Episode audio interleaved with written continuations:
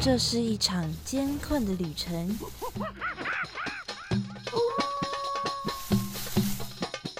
也是一场精彩绝伦的冒险。欢迎进入美好的动物世界，打开你的耳朵，用心感受。嘘，注意听，动物就在你身边。Animals 冒险王，你们准备好了吗？生活中处处是动物，只要你细细去发现，人人都是冒险王。欢迎收听世新广播电台 M T 二九，每个星期三早上十一点十分的 Animals 冒险王，我是主持人 Head Cat 毛毛，又到了我们每周聊动物的时间啦。上个礼拜我们给大家分享了马匹，除了跟大家分享了马的家族成员之外呢，也跟大家稍微介绍了一下马跟现代我们驯化的家马的演化史中的一个小部分哦。那对这部分历史啊有兴趣的朋友们呢，可以再去做更深入的了解。那么我们今天呢？可能也会说到一点点关于演化的部分啊，因为今天要跟大家分享的是动物呢，是跟我们有相当深的渊源的，那就是跟我们亲属关系是最接近的灵长目的动物们，跟我们非常的亲近哦，也因为跟我们很接近，所以透过观察灵长类的动物啊，也能让我们间接的了解到我们人类的本身。说到灵长类哦，相信大家在上学的时候呢，应该都会认识到一位研究黑猩猩的学者，就是真古德博士。我记得我小学还是国中的时候呢，老师就有在课堂上介绍关于真骨的博士的研究，还有播放他的相关的记录影片。那真古德博士呢？他从年轻的时候，二十几岁、二十六岁的时候呢，他就投入到了黑猩猩的研究当中哦。一个人哦，非常的勇敢，而且很大胆，也很有热忱。他观察出了很多黑猩猩的习性，也更正了很多当时对于黑猩猩的一些误解。后来，他也着手许多环境跟动物相关的保育。现在啊，真古德博士已经是高龄八十几岁了，但是他还是坚持啊，在不同的国家呢，推动他的理理想，成立了根与芽的环境保育组织哦。大家如果有兴趣的话呢，也可以到国际真古的教育及保育协会中华民国总会的网站，看看更多关于真古德博士的研究，还有他正在进行的保育计划。那说到黑猩猩呢，又会让我想到我小时候的一个回忆，那就是我小时候非常喜欢看的一档日本的综艺节目，叫做《狗狗猩猩大冒险》。跟着黑猩猩小庞还有牛头犬詹姆斯一起展开的可爱的旅程，我以前真的很喜欢看哦。你会发现猩猩真的很聪明，他们感情的表达也是很丰沛的。相信大家看了之后呢，就会被小庞的魅力有给深深的吸引。那在这边呢，我们也怀念一下小庞的园长，也是主持人哦，志村健先生，还有可爱的詹姆士。好，那么我们今天呢，就是要来跟大家分享关于灵长类动物的事情。那么我们就马上来进入第一个单元——动物大百科。哇，那里有好多动物啊！真的哎，可是我一个都不认识哎。哎哎，有一只动物朝我们走过来了，该怎么办呢？别担心，看我的法宝。快点告诉我们吧，动物大百科。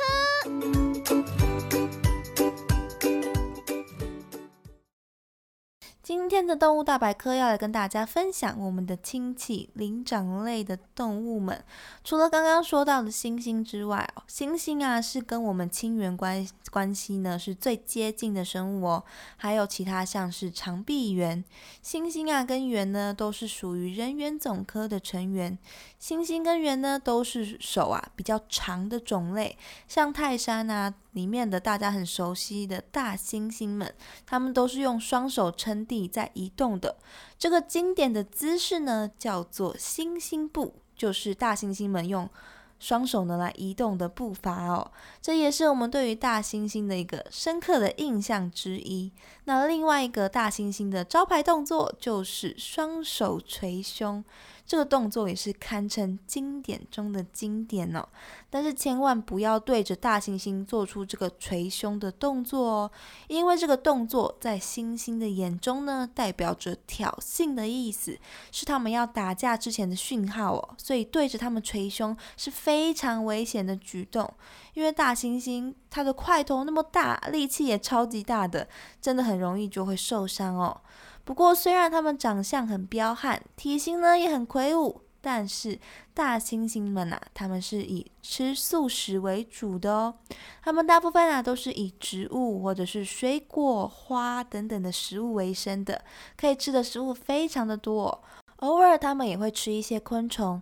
大猩猩分为东部大猩猩跟西部大猩猩，分别啊分布在非洲的。西部还有中部地区，西部的大猩猩呢是低地大猩猩，生活在热带雨林当中哦。而东部的大猩猩呢，则是山地大猩猩，生活在比较高海拔的山区。它们的毛啊也相对的比较长，这样呢才能够在气温比较低的高山上面可以保暖哦。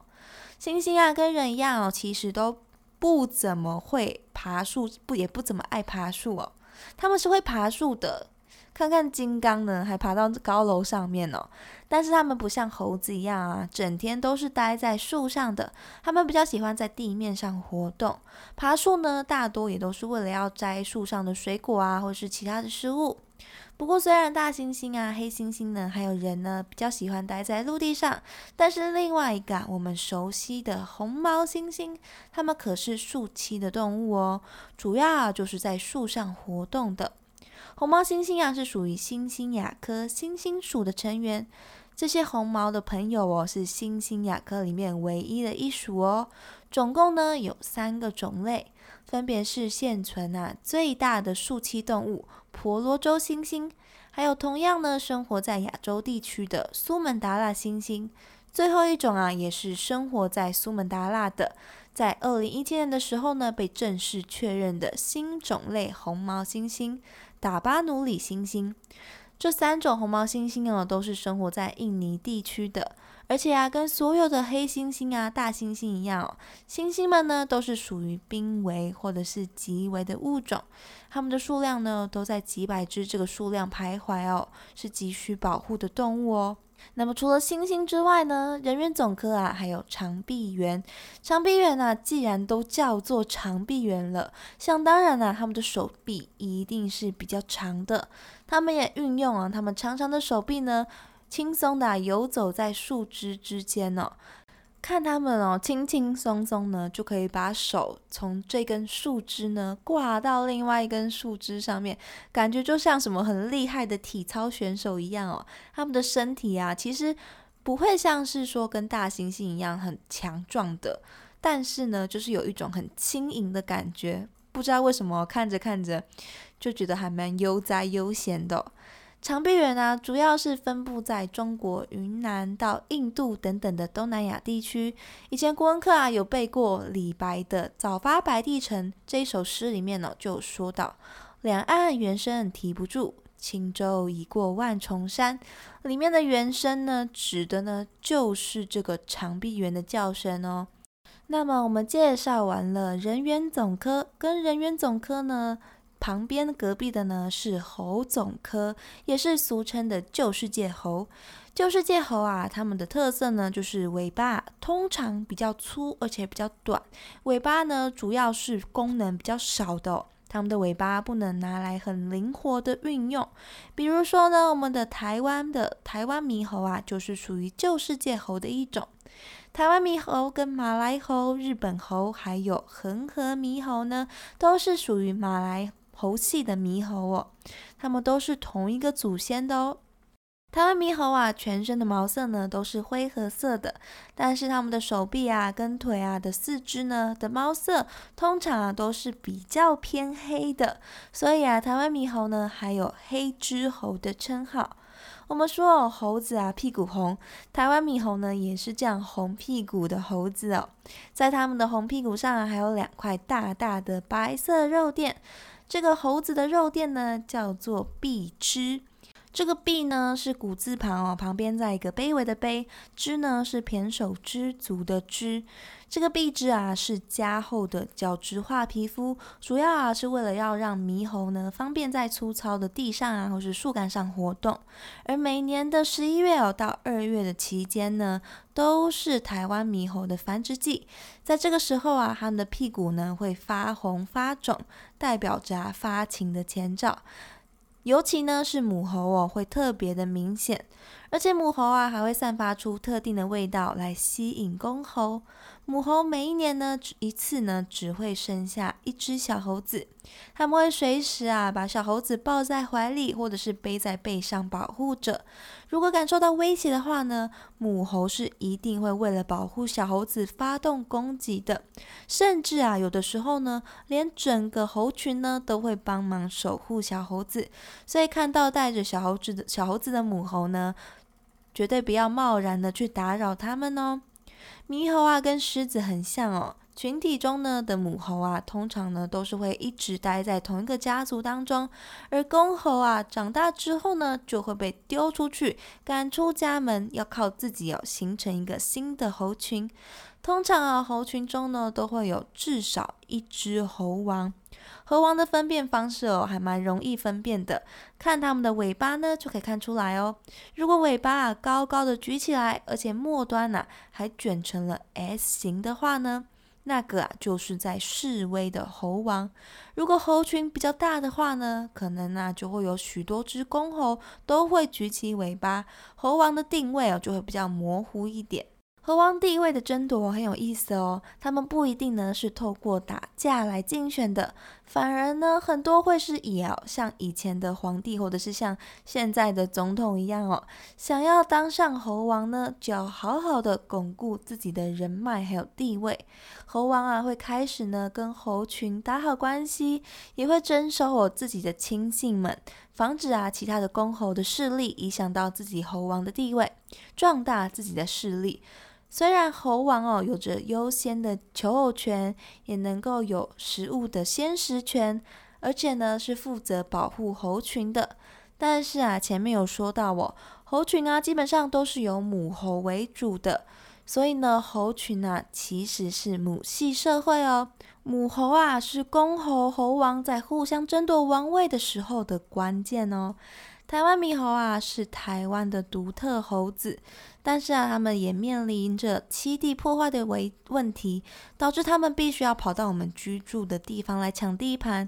而由于部分的人们呐会亲近猴子，给他们喂食，导致啊最后猴子越来越懒惰，只想要去找游客抢食物。很多靠近山上的大学学生啊，都会表示说会被猴子攻击。人兽之间的冲突呢，也导致一些人呢会放置捕兽夹等等的陷阱哦，让猕猴来受伤。那么我们只要坚持三不原则哦，不接触，不打扰。不喂食，基本上呢就可以和平的避免到冲突了。所以下次呢，如果很幸运的在外面呢看到猕猴的时候呢，大家就可以遵遵守呢这个原则，让猕猴跟我们互相和平的共处哦。除了猕猴之外，其他同属于旧世界猴的猴子呢也很多，比如说长尾猴啊、白眉猴，或者是呢介在介绍伊索比亚狼的时候呢，我们就有提到会跟伊索比亚狼合作的狮尾狒，也是属于旧世界猴，还有狒狒跟山葵也是属于有。就是界猴的一员，狒狒跟猴子一样，都有着长长的尾巴，而且后腿比较长。它们的长相的特色呢，就是长长的鼻梁，还有尖尖的吻部。脖子啊跟头的两边的毛发呢，都比较长，而且相当的蓬松哦。它们的尾巴呢，也不是像猫狗那样哦，会是顺顺的垂下来的，反而呢会在尾椎的部分呢是勾起来的。狒狒是属于杂食性的动物，它们会吃植物的根、叶还有果实，但是啊，它们也会捕食小型的动物哦，比如说野兔啊，或者是鸟类等等的，它们也会吃鸟蛋。可见啊，它们是比猴子还要凶悍的。事实上啊，狒狒的脾气呢，的确也是很暴烈的。狒狒啊，都分布在非洲地区，所以它们的天敌呢，主要是豹或者是狮子，还有猎狗啊，跟鳄鱼。但是呢，因为狒狒哦很凶悍哦，所以豹啊或者是狮子在遇到成年的公狒狒的时候呢，还会不敢轻举妄动哦。有的时候啊，还会看到掠食者们被狒狒追着跑的情况出现呢。狒狒啊，它们是体型第二大只的猴子。第一大只的猴子呢，是山葵属里面的山葵。山葵啊，也是狒狒的长相哦，长得蛮像的。不过啊，它们的脸呢，会被涂上像是原住民一样的脸部彩绘。它们的鼻子啊，跟眼睛呢是红色的，脸颊上啊还有蓝白相间的圆形斑块，或者是呢只有单独的白色的条纹。下巴跟脖子啊。周围的毛发呢，都是比较淡的黄白色。在《狮子王》里面呢，最经典的一幕呢，就是开头哦，拉菲奇站在悬崖上面，把小狮子辛巴给高高的举起来的场景哦。想到这个画面呢，主题曲呢，每次都会自动的在脑袋里面响起。那那么，这位把辛巴举起来的拉菲奇呢，其实就是山葵哦，因为他的脸上就有山葵刚刚那样的丰富的彩绘哦。山葵啊，它身为体型最大的猴子，凶猛的程度呢，也是跟狒狒相当的。一张开嘴，嘴巴呢就是尖锐的獠牙，所以很多猎食者呢也会忌惮它们。其实有很多非洲部落的那种啊，彩绘的面具的样式呢，我觉得都还蛮像山葵的样子哦。面具的鼻子啊都长长的，脸颊上面呢也都会有条纹的彩绘，可能就是从山葵的身上学到的花纹吧。那除了山葵之外，山葵属的另外一个成员叫做鬼狒。鬼狒啊，它跟山葵的长相也都大同小异，不过它们的脸上呢没有奇特的花纹，毛色啊也通常都是黑色的，所以呢也叫做鬼面山葵。不过它们在脸部的轮廓边缘哦，倒是有一圈细细的白毛。而且它们屁股的羽毛的颜色呢，非常特别哦，是粉红色、紫色或者是蓝色的哦。雄性的鬼狒呢，还会有粉红色的下唇跟白色的下巴。主要哦，它们也是分布在非洲的西部的，也是非洲啊最濒危的灵长类动物之一哦。而另外一个啊，我们曾经小小的提过的狮尾狒属的狮尾狒呢，它活在三千三百公尺高的伊索比亚高原上面，它们披着长长的头毛跟肩毛。还有狮尾狒象征性的有着一撮毛，像是狮子一样的尾巴，胸口呢还有着红色的胸斑哦，所以也有人把它们叫做红心猴子。狮尾狒虽然看起来也很威武，但是它们是世界上唯一的草食性猴子哦，不同于其他啊还是会吃小昆虫的猴子。狮尾狒它们是全素食者，所以在高原上面的植物呢，就是它们赖以为生最重要的食物了。为了能够有效的保护它们，当地啊设立了保护区，好保护这些猴子啊，还有它们植物不会被偷走或者是被破坏。那么我们介绍了尾巴功能不太好的旧世界猴，有旧世界猴呢，相对的也就会有新世界猴。新世界猴啊，就跟旧世界猴是相反的。新世界猴的尾巴呢，很长很有力，它们的尾巴就是它们的第五只手。可以帮助它们在树枝间攀爬，比如说常听说的蜘蛛猴啊，或者是卷尾猴呢，就是这类尾巴很灵活的猴子。它们就是属于新世界猴的。看到它们使用尾巴的时候啊，我真的很好奇哦，很想知道那是一个怎么样的感觉哦，真的很蛮想要有一条尾巴试试看的，想要体验一下哦。它们的尾巴看起来其实也没有多么粗壮哦，但是偏偏呢就可以一条尾巴就撑起整只猴子的重量，直接呢把它们挂在树枝上，然后猴子啊还可以靠尾巴呢做撑担撑单杠哦，这真的是 很想让人尝试一下。看看呢未来科技哦能不能做到这样的虚拟实境哦。那么这些新世界的猴子们呢，跟旧世界的猴子差别，除了是尾巴之外，还有它们的眼睛啊，大部分跟我们有着一大差异，就是啊，新世界猴呢，除了叶猴跟吼猴之外呢，剩下的大约一百三十种新世界猴的雄性跟大多的雌性呢，都是色盲，看得到的颜色啊，往往可以让我们根据颜色来判断出很多事情。像是有毒生物的鲜艳警戒色，或者是判断果实成熟了没有，有没有变色了，或者是我们也可以在一堆的颜色当中啊，找到最不一样颜色的那个东西。看到的颜看得到颜色，或许有很多的优点，但是有的时候呢，也会成为判断错误的扰乱关键。因为颜色啊，往往会给太多的讯息，讯息就过载了，它会让我们忽略到很多除了颜色以外的东西。如果不是这样哦，也不会有那么多披着保护色逃走的动物了。研究者发现哦，如果没有了颜色的干扰，我们就可以从图形中找到目标，找在画面中哦不合理的地方。这样的理论被贝尔法斯特动物园还有秘鲁亚马逊雨林的一个野外观测站研究中心给证实了。研究者发现，色盲的绒猴在猎捕伪装成树皮或者是树叶的蟋蟀的时候，比其他看得到颜色的猴子们还要厉害得多。所以，色盲对猴子们来说呢，不但不是缺陷哦，反而还成为了它们生存的重要的一个一个关键。那么，除了原旧世界猴还有新世界猴之外，其他还有很多很多的分类。因为灵长目底下呢，实在是分开太多的亚目还有小目了。比如说，刚刚的猿啊，跟旧世界猴呢，就是属于狭鼻小目的；而新世界猴呢，就是属于阔鼻小目。另外还有猿猴，像是马达加斯加里面这个动画里面哦，那群唱着 I like movies movies 的环尾狐猴呢，跟很可爱的小懒猴都是属于猿猴。这个猿呢，不是人猿的那个猿哦，而是原来的那个原本的猿。狐猴啊，是马达加斯加的特有种生物。其中刚刚有说到的环尾狐猴呢，是大家最熟悉的。它们黑白相间的尾巴呢，就是它们代表的标志。跟台湾猕猴一样哦，环尾狐猴呢，也是虎系母系社会的。一群环尾狐猴啊，会有十五到二十只。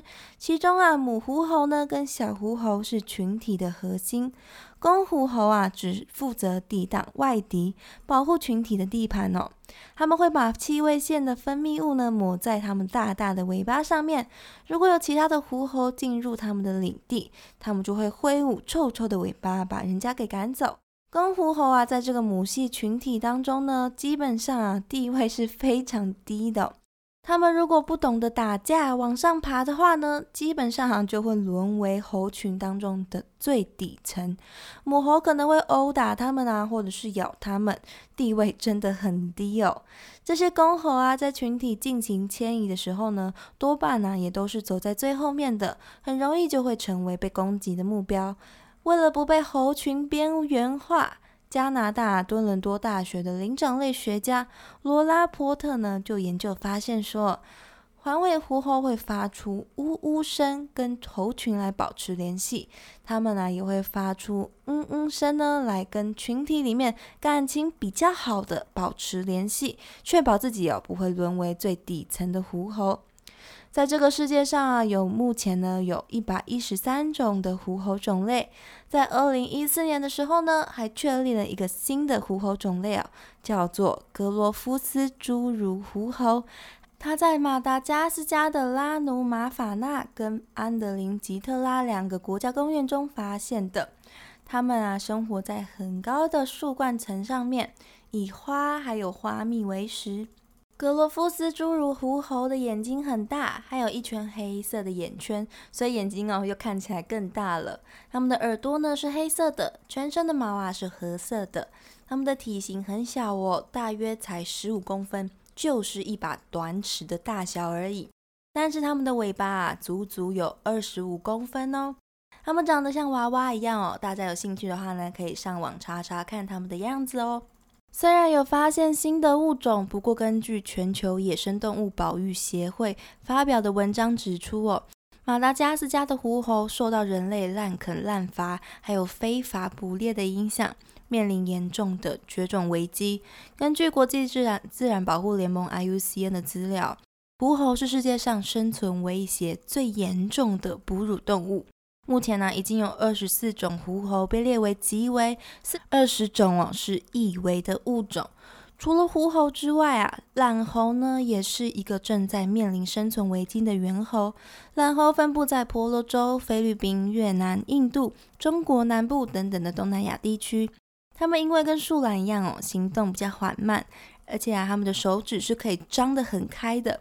可以让它们很好的挂在树上，让它们呢不会轻易的从树上掉下去。它们是夜行性的动物，栖息在树的顶端，以鸟类、昆虫还有果实为生。懒猴啊，也有着一双可爱灵动的大眼睛，因为行动啊比较缓慢，而且长相很可爱哦，所以呢是很热门的宠物门选。懒猴，它们大量大量的被盗猎、捕抓、贩卖。不过，懒猴呢，它们虽然行动很缓慢，但是它们有着一门独门的绝招哦。它们是目前呢已知唯一有毒的灵长类动物。它们平常啊会吃有毒的昆虫，并且呢就把毒素给保留下来，在受到威胁的时候啊，会在腋下分泌出一种棕色的油状物。他们会把油状物跟有毒的口水啊混合之后呢，形成有毒的物质。所以当懒猴害怕的时候呢，他们就会把双手举高，好分泌出有毒物质。动物保育组织 International Animals Rescue 就拍摄过相关的影片来解说懒猴现在所面临的种种倒卖的危机。虽然猴子呢跟我们有着很接近的生物学的关系，但是他们呢过得呢都不比我们来的轻松哦。我们一再的压迫呢，也成为他们生活很大的阻碍。希望透过今天的介绍，可以让大家认识到这些正在面临危机的猴子们。或许有哪一天呢，我们正好遇到需要帮助的他们，就可以成为帮助他们的希望哦。